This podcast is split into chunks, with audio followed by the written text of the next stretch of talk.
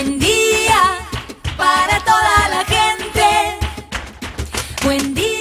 Buen día Soldati, edición Quédate en casa. Son días que necesitan de nuestro compromiso de quedarnos en casa. En FM Soldati, no por eso vamos a dejar de ser comunicadores y comunicar. Aprovechamos los límites que se presentan para llevarte por WhatsApp las noticias y la información que necesitas. Vos quédate en casa. Va a ser un buen día Soldati, pero vos nos vas a escuchar cuando quieras. Mañana, tarde o noche. El sur está bien despierto. Participa enviándonos las ideas y contenidos al 11 36 88 87 91. Estamos a la distancia, pero juntes. Buen día soldati, hoy quédate en casa, vamos a estar hablando con el padre Adrián de la parroquia Virgen Inmaculada, con Mariana Salgado que nos va a traer la columna ambiental y con Hernán, uno de los tipos que más sabe sobre nuestra torre espacial de Interama. Así arrancamos, estas son las noticias en Buen día soldati.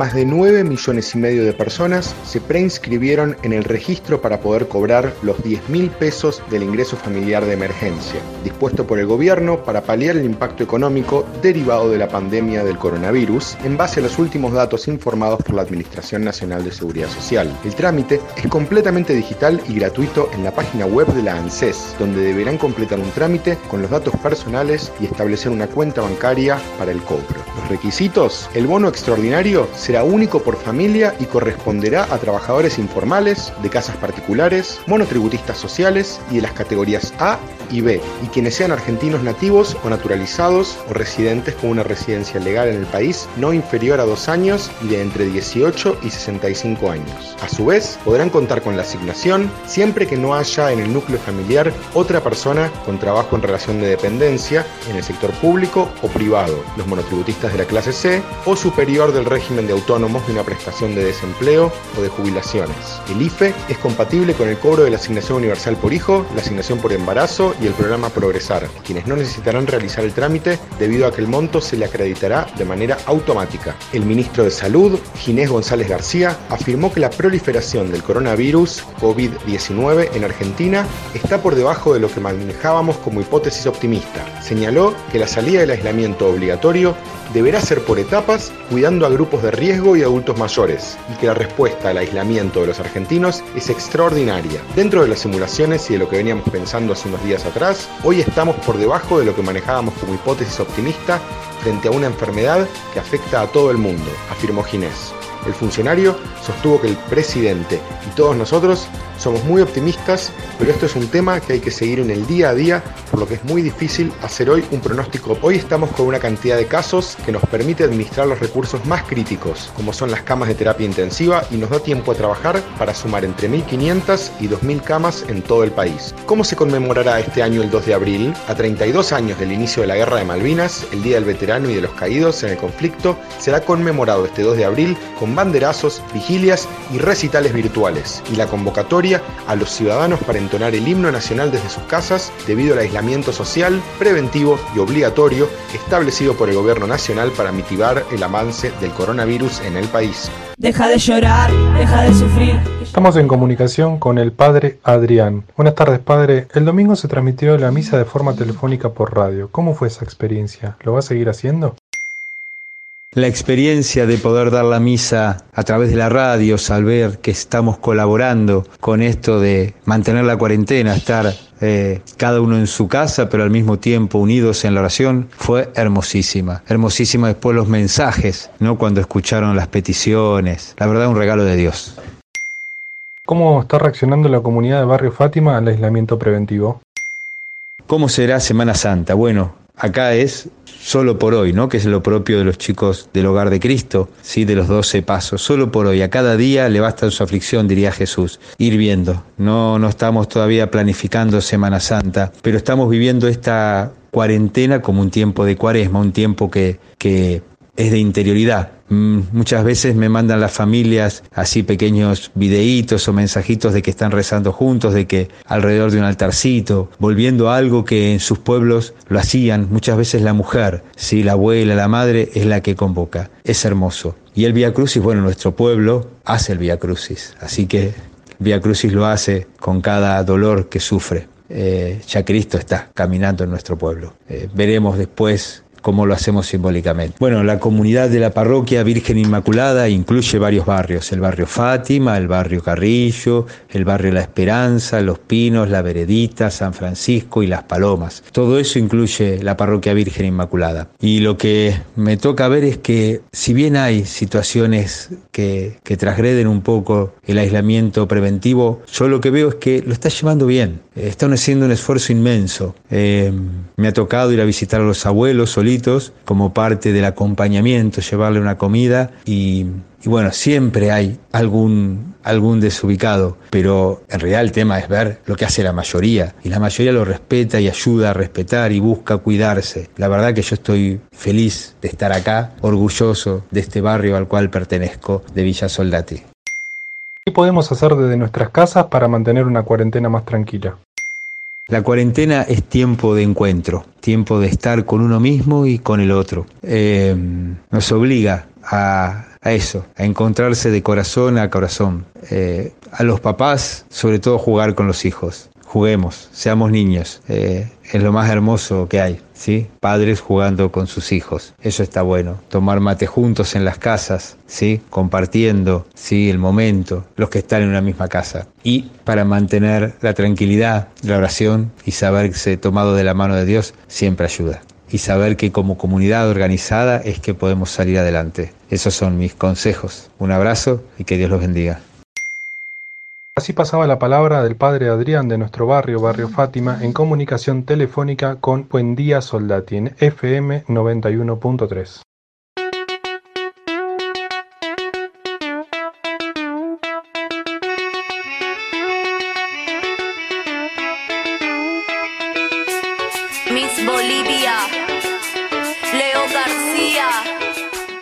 Esta semana de nuevo en Buen Día Soldati, Mariana Salgado para traernos la columna de ambiente. Seguinos en modo quédate en casa, así que nos comunicamos por WhatsApp. ¿De qué vamos a hablar hoy, Mariana?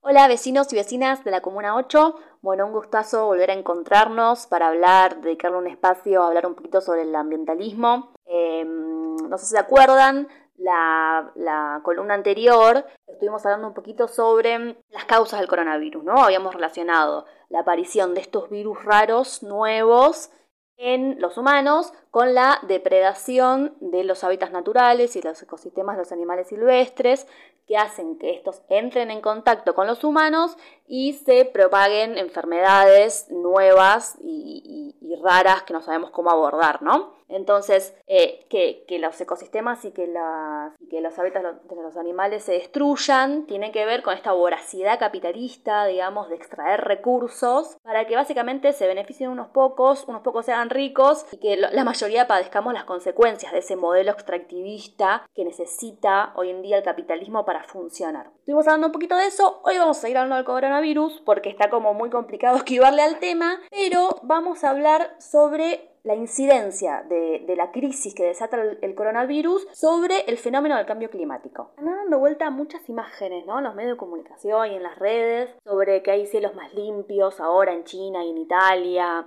que hay muchos eh, videos de animales ¿no? que, que ocupan ahora el espacio urbano porque ya no hay humanos en las calles y hay como mucha reflexión me parece acerca de que bueno los humanos paramos un poquito y el planeta parece respirar y es cierto, es, es verdad, digamos, que, que, el planeta respira un poquito, porque sin duda, digamos, la, la, vida del planeta se ve amenazada por la actividad humana, porque basamos nuestra relación con el ambiente bajo una lógica que tiene que ver con un sistema de producción, que necesita tomar y tomar y tomar y tomar del medio ambiente para, para generar ganancias y, y, que produce la devastación de los ambientes, ¿no? Tenemos una lógica de vincularnos con el medio ambiente que, que, que es súper destructiva.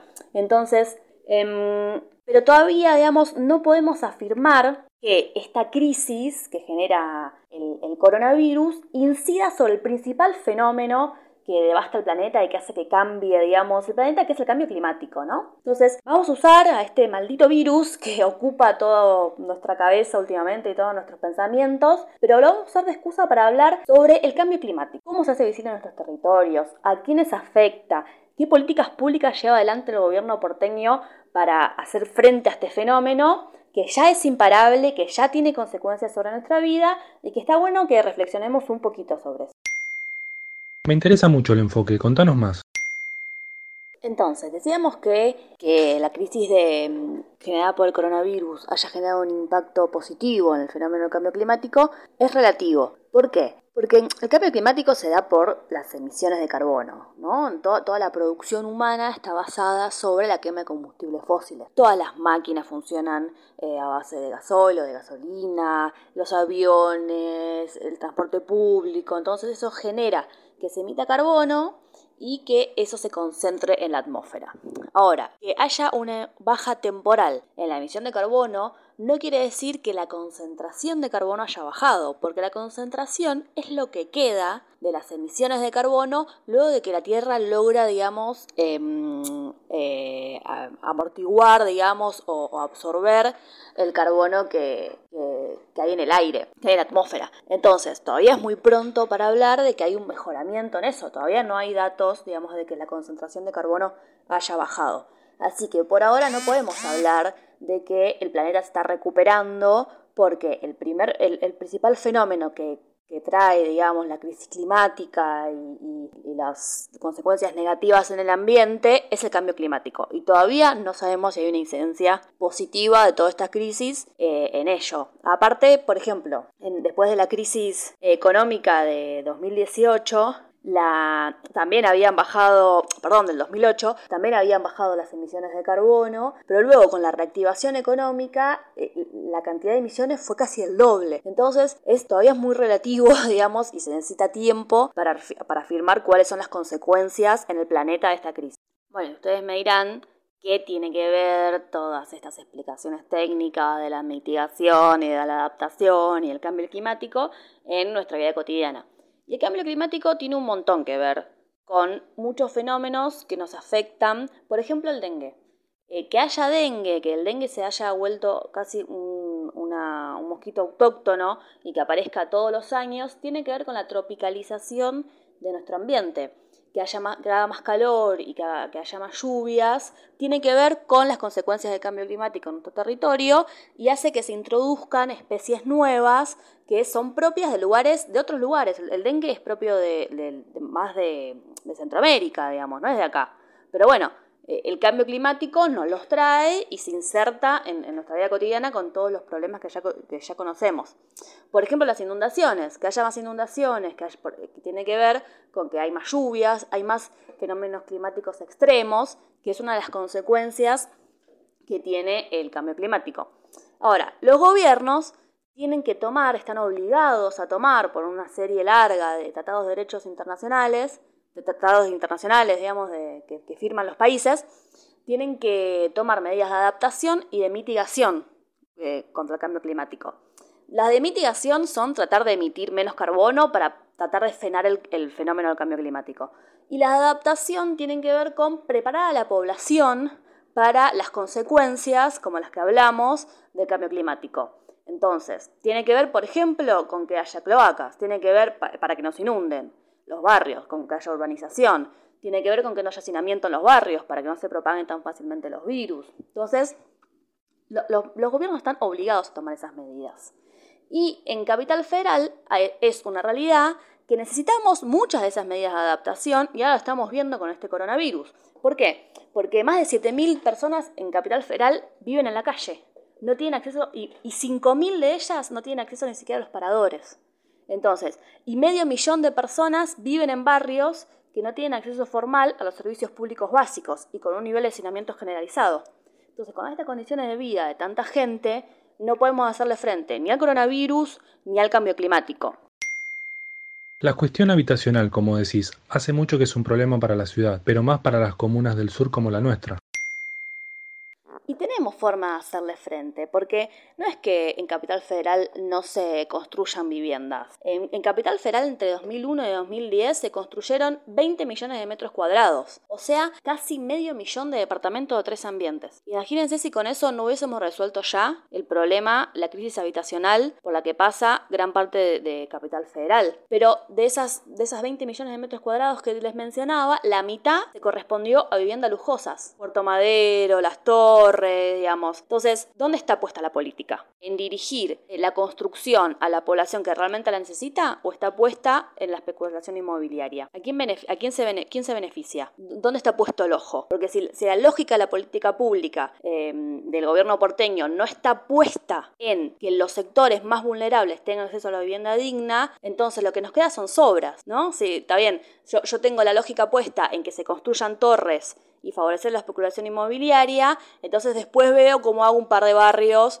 para, para los barrios vulnerables y, quedo bien y, los inauguro y quedo como, que, queda como que está todo re lindo pero cuando en realidad la lógica está puesta en otro lado. Entonces, nunca va a ser suficiente si las políticas públicas de adaptación al cambio climático no están dirigidas a sectores más vulnerables. Para que se den una idea, el gobierno porteño tiene un, un plan que se llama Plan de Adaptación y Mitigación al Cambio Climático 2020. En todo ese plan, hermoso, un PDF divino, lleno de gráficos, urbanización de barrios precarios está mencionado solo una vez una vez. O sea, que no está puesto el eje en, las políticas de adaptación al cambio climático, no está puesto el eje en los sectores donde tienen que donde tiene que estar puesto, digamos, el eje, valga la redundancia. Digamos, lo que las personas que tienen que ser protegidas son los sectores que, que, no tienen acceso a la vivienda. Porque cuando vos no tenés una casa para enfrentar una tormenta, ¿dónde te, dónde, dónde te vas a ir? Entonces, claramente, eh, por más que el gobierno diga que tenga un plan, etcétera, todavía tenemos una situación que, nos deja muy indefensos ante, eh, ante el coronavirus, ante cualquier tipo de enfermedad extraña que, para, que para la que el sector público de salud no está preparado y para, los, eh, para el cambio climático, para, para las consecuencias del cambio climático. ¿Y qué ocurre con los desechos de esa maquinaria de construcción? Y para colmo, como frutilla del postre, todos los desechos que generan la construcción de estas viviendas lujosas que mencionábamos, ¿no? que es, la, mayor cantidad de viviendas que se construyen en capital federal, los desechos de todo eso van a parar a la planta de áridos que está ubicada en Villa Soldati y que ya le está amargando la vida a un montón de personas. Entonces, no solamente las políticas públicas están dirigidas hacia un sector que no las necesita, ¿no? que no están en la emergencia que están la, la, Comuna 8 y el sur de Capital Federal en general, sino que además tienen el tupé, digamos, o el chiste de tirar el desecho, de tirar la basura de todo ese aparato de especulación inmobiliaria en los barrios eh, más vulnerables. Entonces, ¿cómo se le puede hacer frente a lo que contás, que parece gigante? Entonces, los más afectados ante las consecuencias del cambio climático, ante las consecuencias de la devastación del planeta, eh, son siempre los sectores más vulnerables, los sectores más populares. Entonces, las políticas públicas tienen que estar dirigidas a esos sectores para hacerle frente a lo que se viene y a lo que ya estamos viviendo. Y son de estos sectores de los que aparece la esperanza, me parece, de los que aparece la organización, de lo que, desde los cual, desde el cual surgen nuevos debates. Y es desde acá, digamos, que hay que cranear, que hay que juntarse con el vecino, que hay que mirar, como ya lo vienen haciendo desde hace tantos años, eh, los sectores tanto de la Comuna 8 como del sur del conurbano, para organizarse, para exigir lo que corresponde y para tener elementos, digamos, que digan, bueno, esto es lo que se viene, esto es lo que puede pasar y esto es lo que me corresponde, porque así lo dicen los tratados de derechos internacionales de derechos humanos y porque así lo dice el sentido común, digamos. No puede ser que haya gente que esté en la calle o haya gente que no tenga acceso a la vivienda digna y, que esta crisis lo evidencie y que se sigue, se siga sin hacer nada al respecto. Esa fue Mariana Salgado que nos ayuda a tratar de entender las conexiones que se dan entre las cuestiones económicas, de salud pública y ambiente. Muchas gracias Mariana.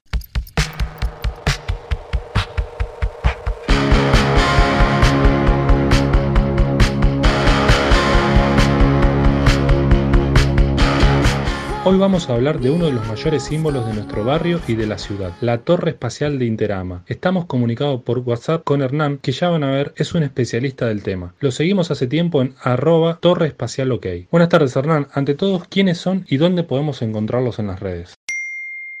Soy Hernán Rodríguez y junto con Germán Peternek generamos el contenido para nuestra cuenta de Instagram. También contamos con la colaboración de Pablo Bolaño y Sebastián Vilas en todo lo que es planos, folletos, eh, fotos y alguna información muy específica de ciertas partes o de ciertas atracciones del parque. Todo el contenido que generamos y toda la información que fuimos recopilando a lo largo de todos estos años de investigación la vamos publicando en nuestra cuenta de Instagram arroba torre. Generalmente en las publicaciones y también en las historias, incluso a veces hacemos algún tipo de juego de encuesta o de consultas eh, con respecto a todo lo que fue el parque y bueno, a veces damos algunos premios. Contanos un poco de la historia del parque, que es también la historia de la ciudad. La historia del parque no es, no es nada fácil de contar en, poco tiempo, es, es, muy, muy, muy intrincada porque eh, inclusive antes de, de, que Parques Interama Sociedad Anónima ganara la licitación para la construcción y la explotación del parque, eh, ya, ya, había irregularidades eh, ya desde ese momento, cuando todavía la empresa ni siquiera existía. En 1977, eh, el que era por entonces intendente de la ciudad de Buenos Aires, el brigadier Osvaldo Cachatore, junto con su ministro de Obras Públicas, Guillermo Laura, decidieron el llamado a licitación nacional e internacional para la construcción de un parque zoofitogeográfico y de diversiones. ¿Qué quiere decir esto? Que el parque de diversiones, eh, bueno, es un parque como, como todos los conocemos y como el que finalmente se construyó, pero además eh, se iba a construir enfrente del actual parque de la ciudad, en lo que es el, hoy el parque indoamericano, el parque zoofitogeográfico. O sea, zoo por animales, fito por, por, por, vegetales y geográfico por variantes en el terreno. La idea principal era de hacer ahí eh, el, el zoológico de la ciudad de Buenos Aires, mudar el zoológico de Palermo a al nuevo zoo fitogeográfico y aparte, bueno, equiparlo con, con otras tecnologías, con, eh, con, otro, con otro diseño y con, con mucho más, con mucho más eh, animales y atracciones. A esta licitación se presentaron tres oferentes y terminó ganando Parques Interama Sociedad Anónima, que en realidad todavía no estaba formada, no tenía estructura de empresa, sino que en realidad la ganaron un grupo de personas y de empresas que luego pasaban a formar Parques Interama Sociedad Anónima.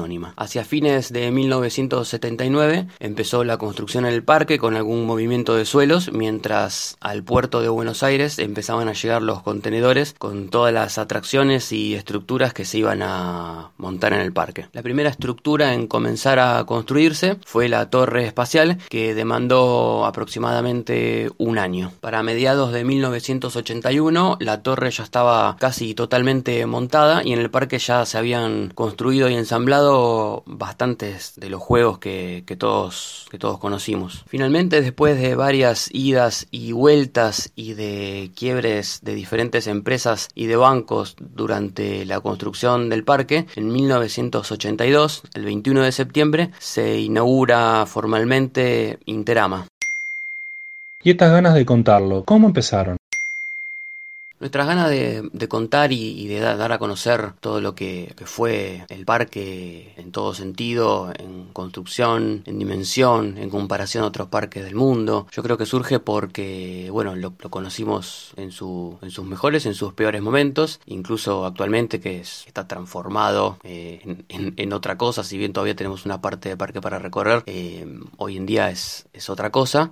Y hay mucha gente que que no lo conoció, que directamente no lo conoció. Eh, también hay mucha gente que a lo mejor en los 80 fue un par de veces y después nunca más. Eh, hay mucha gente que se sorprende cuando se entera que, que, el parque funcionó como parque de diversiones con muchos juegos funcionando hasta noviembre de 2003. Y como durante todos esos años en los que el parque funcionó, nosotros fuimos asiduos usuarios, eh, tenemos mucho material porque no solo, no solo que íbamos al parque a disfrutar del parque, sino que también tenemos muchas fotos y bueno, también guardábamos todos los tickets. Eh, yo tuve la oportunidad de, de ir con una, con una videocámara prestada y, grabar en el parque cuando todo funcionaba. Y bueno, mm, quedaron, quedaron videos que están publicados de, funcionando, funcionando la montaña rusa con Kawa, la montaña rusa mm, más chica que era Wildcat, la montaña rusa infantil, el pulpo, bueno, imágenes desde la torre, quedaron, quedaron imágenes para el recuerdo que creemos que, mm, digamos, quedarnos nosotros con todo eso no tiene ningún sentido, entonces lo publicamos para que, para mantener vivo el recuerdo de lo que fue el parque, para que los que no lo conocieron eh, lo conozcan y que mm, nada, mm, sepamos que, tuvimos y que aún tenemos un, patrimonio en la ciudad eh, muy grande que se puede mejorar y que se puede disfrutar y que se puede valorar. La torre empezó como símbolo del parque, pero ahora es un símbolo para el sur de la ciudad. ¿Con qué sentimiento te encontrás en la gente cuando te escuchan hablar de la torre espacial?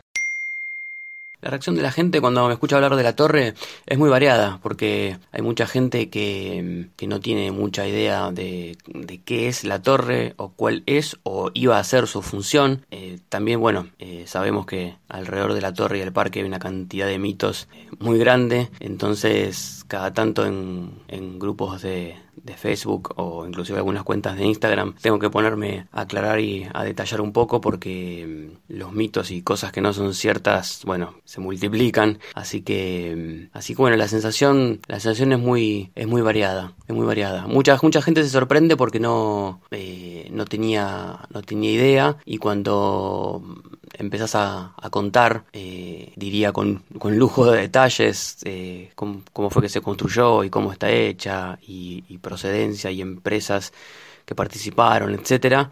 Eh, mucha gente se sorprende de bueno de dónde salió toda esa información por eso como decía antes creo que es importante dar a conocer todos estos datos no son de dominio público no están publicados en, en ningún lado y, y, es algo que a mucha gente mucha gente le interesa ¿Por qué crees que las torres generan esa fascinación en cada rincón del mundo?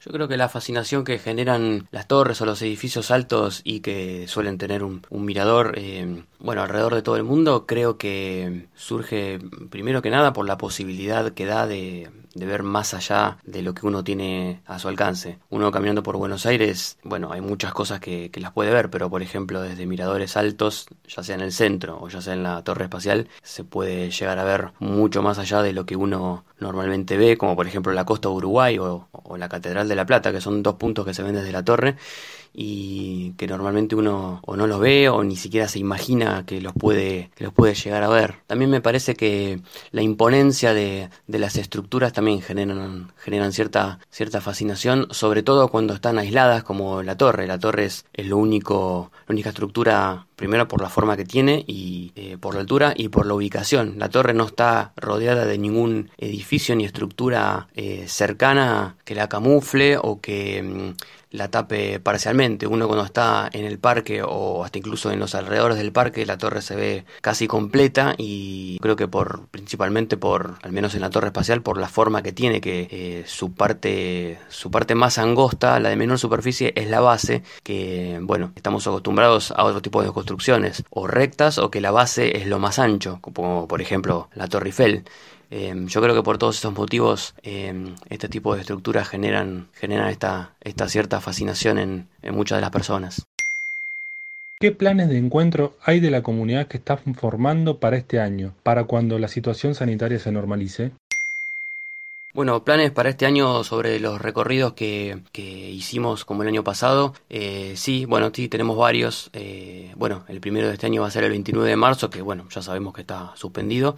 Así que cuando volvamos a la normalidad, eh, publicaremos eh, la primera fecha de, de, lo que será el primer encuentro de este año. La idea es tratar de este año hacer algunos encuentros más de los que hicimos el año pasado en diferentes días del fin de semana y horarios porque por ejemplo si lo hacemos un sábado a la mañana hay gente que trabaja entonces no puede asistir. Entonces bueno el próximo que vamos a hacer va a ser un domingo a la mañana. Eh, trataremos también de hacer uno quizá sábado a la tarde o domingo a la tarde o algún día feriado también que son los días que el parque suele abrir. Así que ya lo iremos lo iremos publicando, pero bueno, la idea está de hacer varios. Incluso, a diferencia de, de los que hicimos el año pasado, tenemos idea de, incorporar, eh, digamos, algún material o algunos elementos que no quiero adelantar todavía mucho, eh, como para hacerlo más didáctico y sobre todo cuando explicamos algunas, algunas cuestiones técnicas de, cómo se construyó la torre, por ejemplo, o todo lo que hay en la base de la torre del piso hacia abajo que no se ve y lo mismo en los anclajes, en los anclajes de la torre. Estamos tratando de,